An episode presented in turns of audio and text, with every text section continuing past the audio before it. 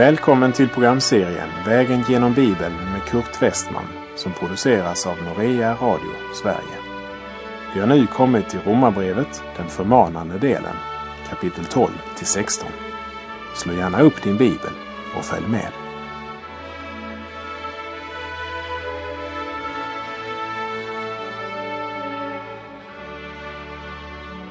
Vi har kommit till vers 9 i Romarbrevets tolfte kapitel där Paulus skriver om vårt förhållande till andra kristna. Det är ett avsnitt som vi verkligen borde stanna upp inför och avspegla vår vardag i det som här blir sagt.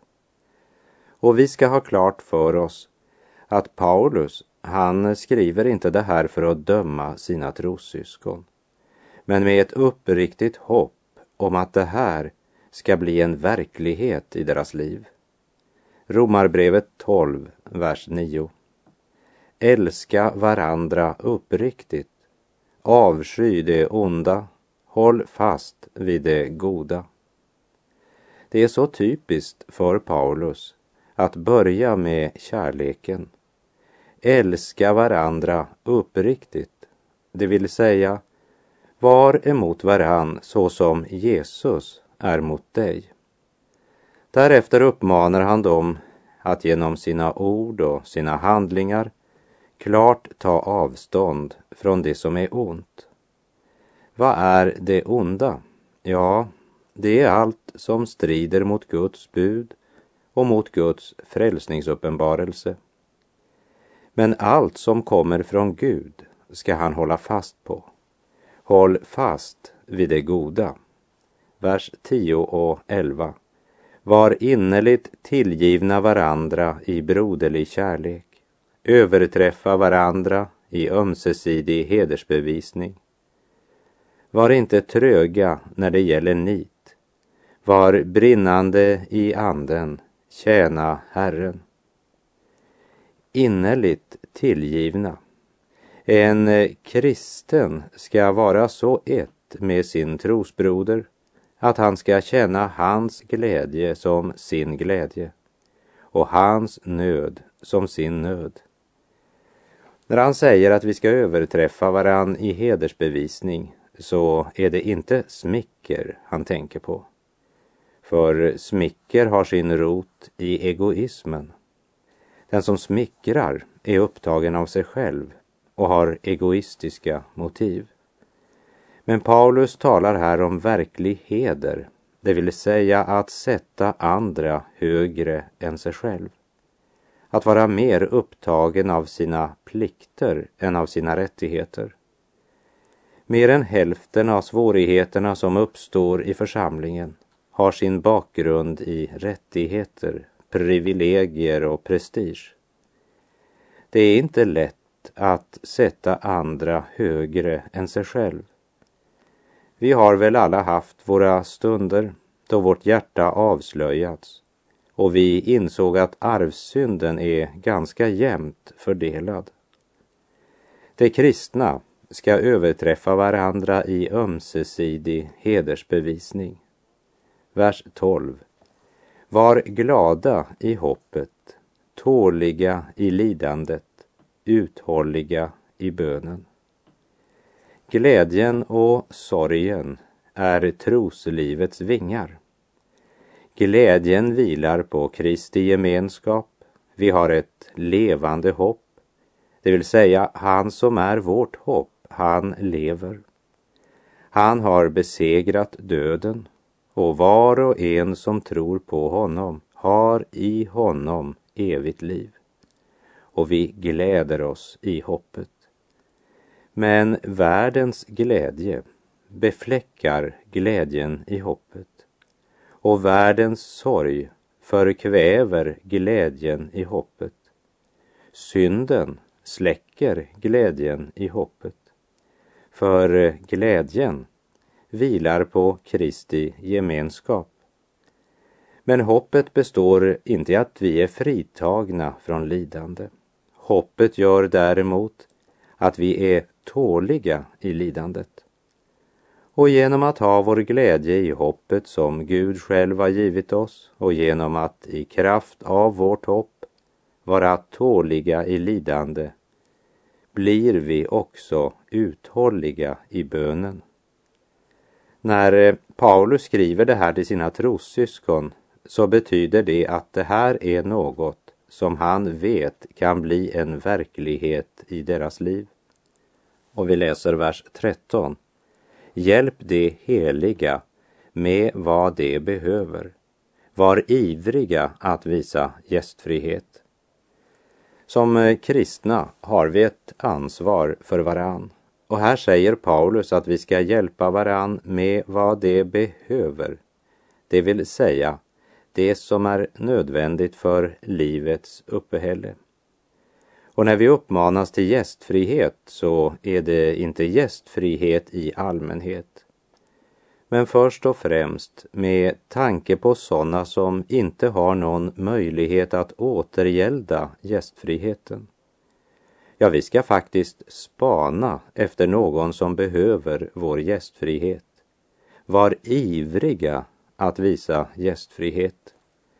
Men allt börjar hos Gud som har dukat sitt bord i ordet. I Jesaja kapitel 55 och vers 2 står det Varför ger ni ut pengar för det som ej är bröd och er inkomst för det som inte kan mätta? Hör på mig så ska ni få äta det gott är och förnöja er med feta rätter. Och här ligger hemligheten. Lösningen är Gud. Inte att vi anstränger oss, men att Gud får fylla oss. Helt tills vår bägare flödar över, som David uttrycker det. Stig först in i Guds fullkomliga gästfrihet. Ta emot allt det som Gud i sin gudomliga nåd önskar ge dig. Så ska nog viljan att på olika sätt sträcka ut handen till andra komma. För den som är rik i Gud blir ivrig att visa gästfrihet.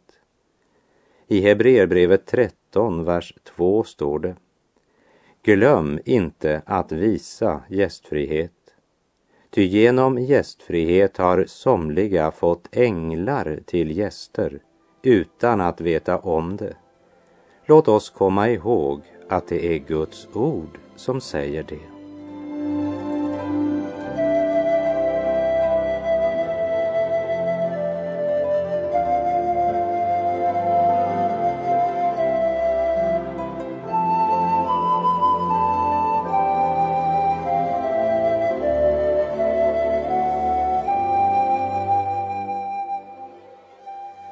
Talet om gästfrihet det blir som en bro mellan talet om vårt förhållande till våra trossyskon och talet om hur vi ska förhålla oss till dem som inte tror.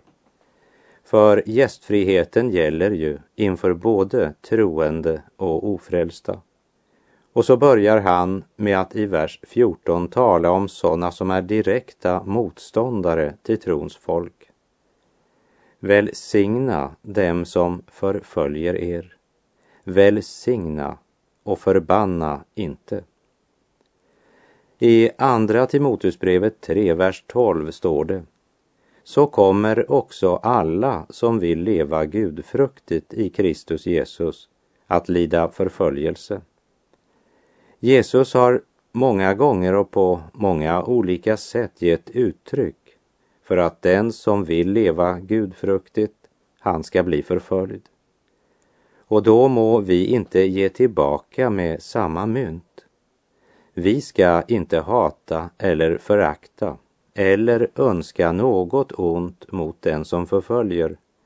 Tvärtom, vi ska välsigna.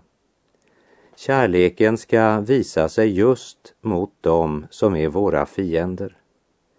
I Matteus 5.46 sa Jesus Ty om ni älskar dem som älskar er, vilken lön får ni för det?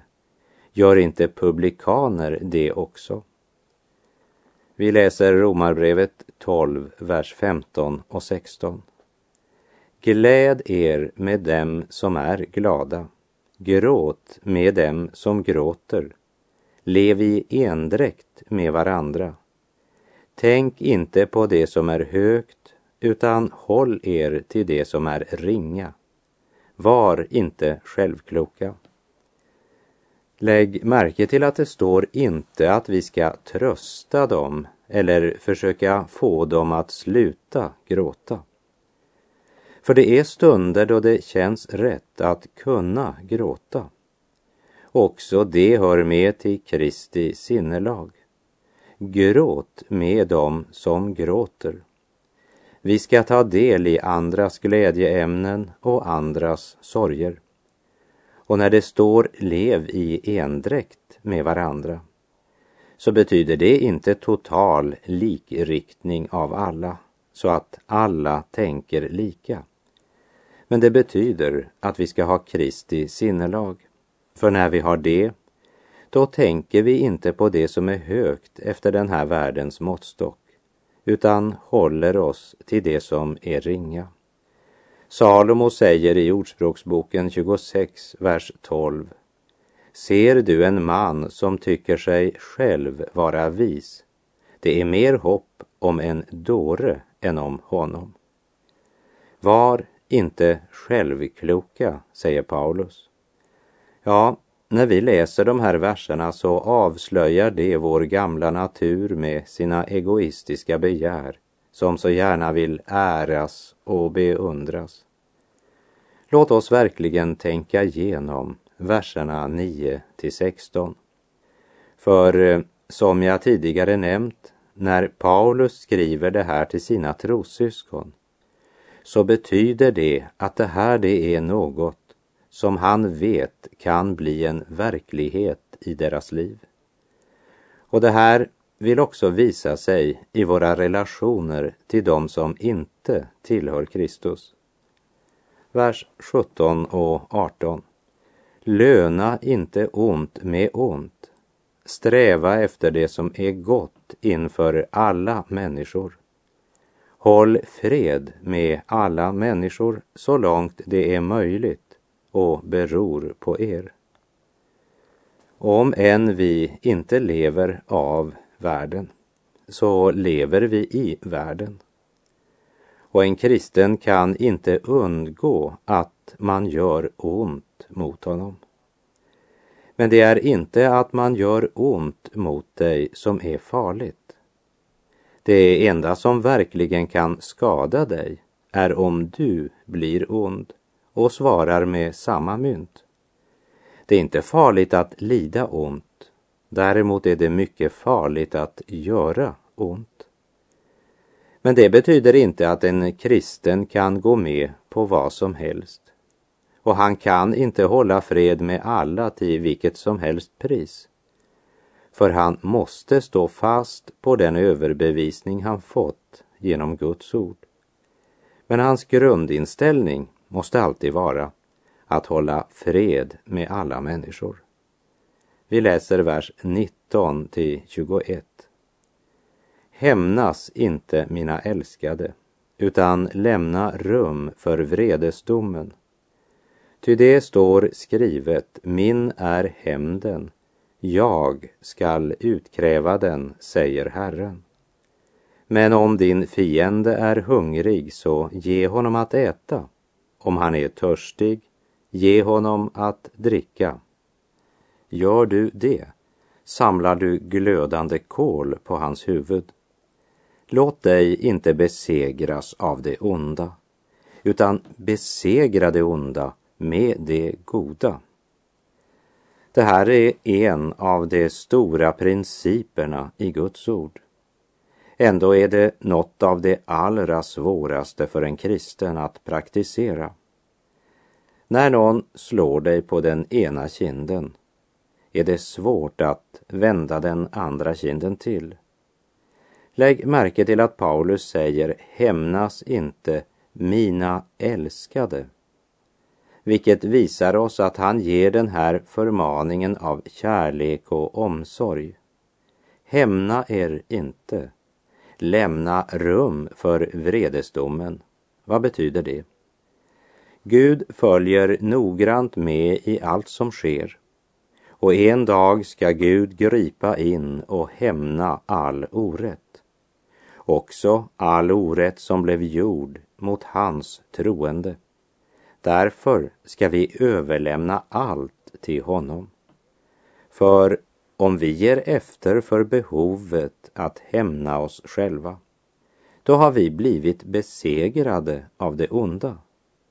Men om vi lyssnar till förmaningarna som här ges åt det troende, så ska vi övervinna det onda med det goda. Och det är faktiskt en ganska viktig del av det som är meningen med vårt liv här i denna värld.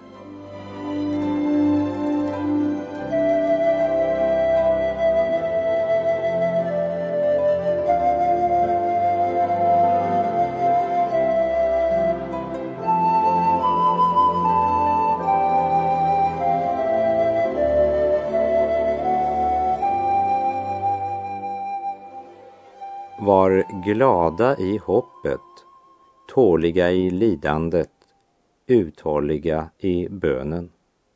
De här tre sakerna är närt knutna till varann. Uthålliga i bönen. När det gäller bönen så talar Jesus i början av Lukas 18 kapitel om hur ett liv i tro ska överleva i en tid där allt runt omkring oss försöker kväva vår tro. Därför är liknelsen i början av Lukas 18 om änkan och den orättfärdige domaren mycket relevant när det gäller uthållighet i bön. Liknelsen handlar om en domare som varken fruktade Gud eller brydde sig om människor. Läs gärna Lukas 18, vers 1-8 efter programmets slut. Det handlar om en domare som alltid använt sin ställning till att utnyttja andra och som bara tänkte på möjligheterna att avancera och på att tillfredsställa sina egna behov. Han fruktade inte Gud och han brydde sig inte heller om andra människor. Han får så besök av en änka som blivit bedragen av sin motpart. Utnyttjad och orättfärdigt behandlad så vänder hon sig till den här domaren. Hon kommer till domarens kontor och frågar hans sekreterare om hon får prata med domaren. Hon får då höra att han är en mycket, mycket upptagen man, men eh, vad gäller saken? Och hon berättar om sin situation som drivit henne att söka hjälp hos domaren. Sekreteraren han går in till domaren och säger Det sitter en änka här ute som vill tala med dig. Sänd in henne. På mindre än tre minuter så ska jag ha blivit kvitt henne. Jag är en garvad politiker, släpp in henne bara. Hon kommer in och domaren lyssnar i cirka tre minuter och så säger han Ja, ja, jag beklagar men det ligger faktiskt utanför mitt fält. Jag skulle naturligtvis mycket gärna hjälpa dig men det är under nuvarande omständigheter omöjligt för mig att göra något. Adjö. Och han räknar med att han är kvitt problemet. Men nästa morgon när han kommer till sitt kontor så sitter änkan där igen. Så han skyndar sig in på kontoret sitt och frågar sin sekreterare varför är änkan här nu igen? Ja, hon säger att hon vill tala med dig. Ja, ja, gå, gå ut och säg till henne att, eh, att jag är upptagen till lunch. Det har jag redan sagt. Men hon har tagit med sig sin lunch och hon säger att hon är beredd att vänta mycket, mycket länge om det blir nödvändigt. Hon väntade hela dagen utan att få träffa honom och han trodde att då hade han äntligen blivit kvitt henne. Men nästa morgon när han kommer så ser han att hon sitter där igen. Och det gjorde hon dag efter dag och det börjar faktiskt gå domaren på nerverna. Och så tänker han, ja, jag måste göra något åt den här saken. Jag kan inte hålla på så här och så till sist säger han till sig själv som det står i Lukas 18, vers 4 till 5. Till en början ville han inte, men sedan tänkte han, inte för att jag fruktar Gud eller bryr mig om människor, men så besvärlig som den där änkan är ska jag låta henne få ut vad hon har rätt till. Annars pinar hon livet ur mig med sitt springande. Vi lägger märke till att också här är det tanken på honom själv som driver honom till handling. Det ville ju inte se så bra ut om den här stackars änkan satt på hans kontor varenda dag. För han hade ju blivit vald till domare därför att han hade sagt att jag ser det som min plikt att hjälpa de fattiga. Men det gjorde han ju inte. Så han är en stark bild på många av dagens politiker och ledare. Mera upptagen av hur en sak ser ut i andras ögon än hur den verkligen är. Och han tänkte bara på sig själv och han kallar in kvinnan och säger jag ska ta upp din sak, jag ska hjälpa dig. Det är liknelsen. I Lukas 18, 6-7 läser vi och Herren sa Där hör ni vad en orättfärdig domare säger. Skulle då inte Gud låta sina utvalda få sin rätt när de ropar till honom dag och natt? Skulle han låta dem vänta? Poänget i den här liknelsen är inte att säga att vi måste vara pågående och inträngande om vi ska få svar. Tvärtom. Liknelsen pekar inte på uthålligheten eller hur pågående vår bön ska vara. Som om Gud skulle höra dig om du bara tjatar länge nog. Lukas 18, 1-8 talar om Guds godhet. Det vill hjälpa dig att förstå att Gud vill höra din bön. Liknelsen vill visa dig något speciellt. Låt mig ta ett exempel. Om du till exempel sätter en tumstock mot ett bord så blir tumstocken något som säger dig hur högt bordet är. På samma sätt använder Jesus den här liknelsen för att säga dig hur Gud är. Han som du får vända dig till. Herren Jesus säger, du tror väl inte att Gud är som en orättfärdig domare? När du kommer till honom i bön, tror du då att han är som en dålig politiker? Tror du att Gud drivs av orena motiv? Eller är orättfärdig på grund av själviska motiv? Om du tänker på det sättet tar du fel.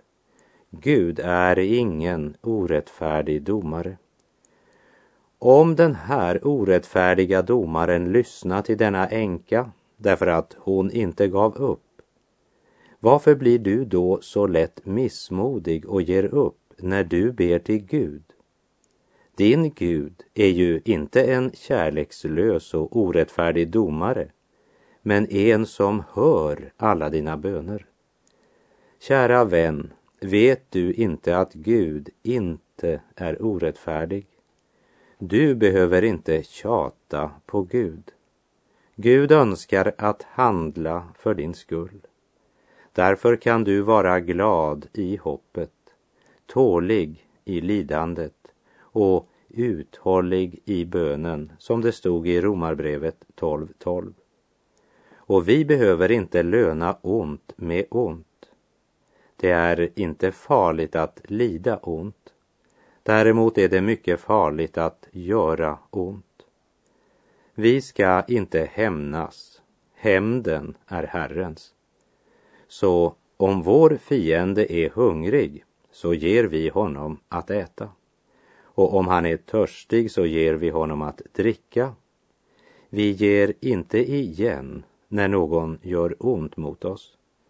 Det vill säga, vi låter oss inte besegras av det onda. Vi besegrar det onda med det goda.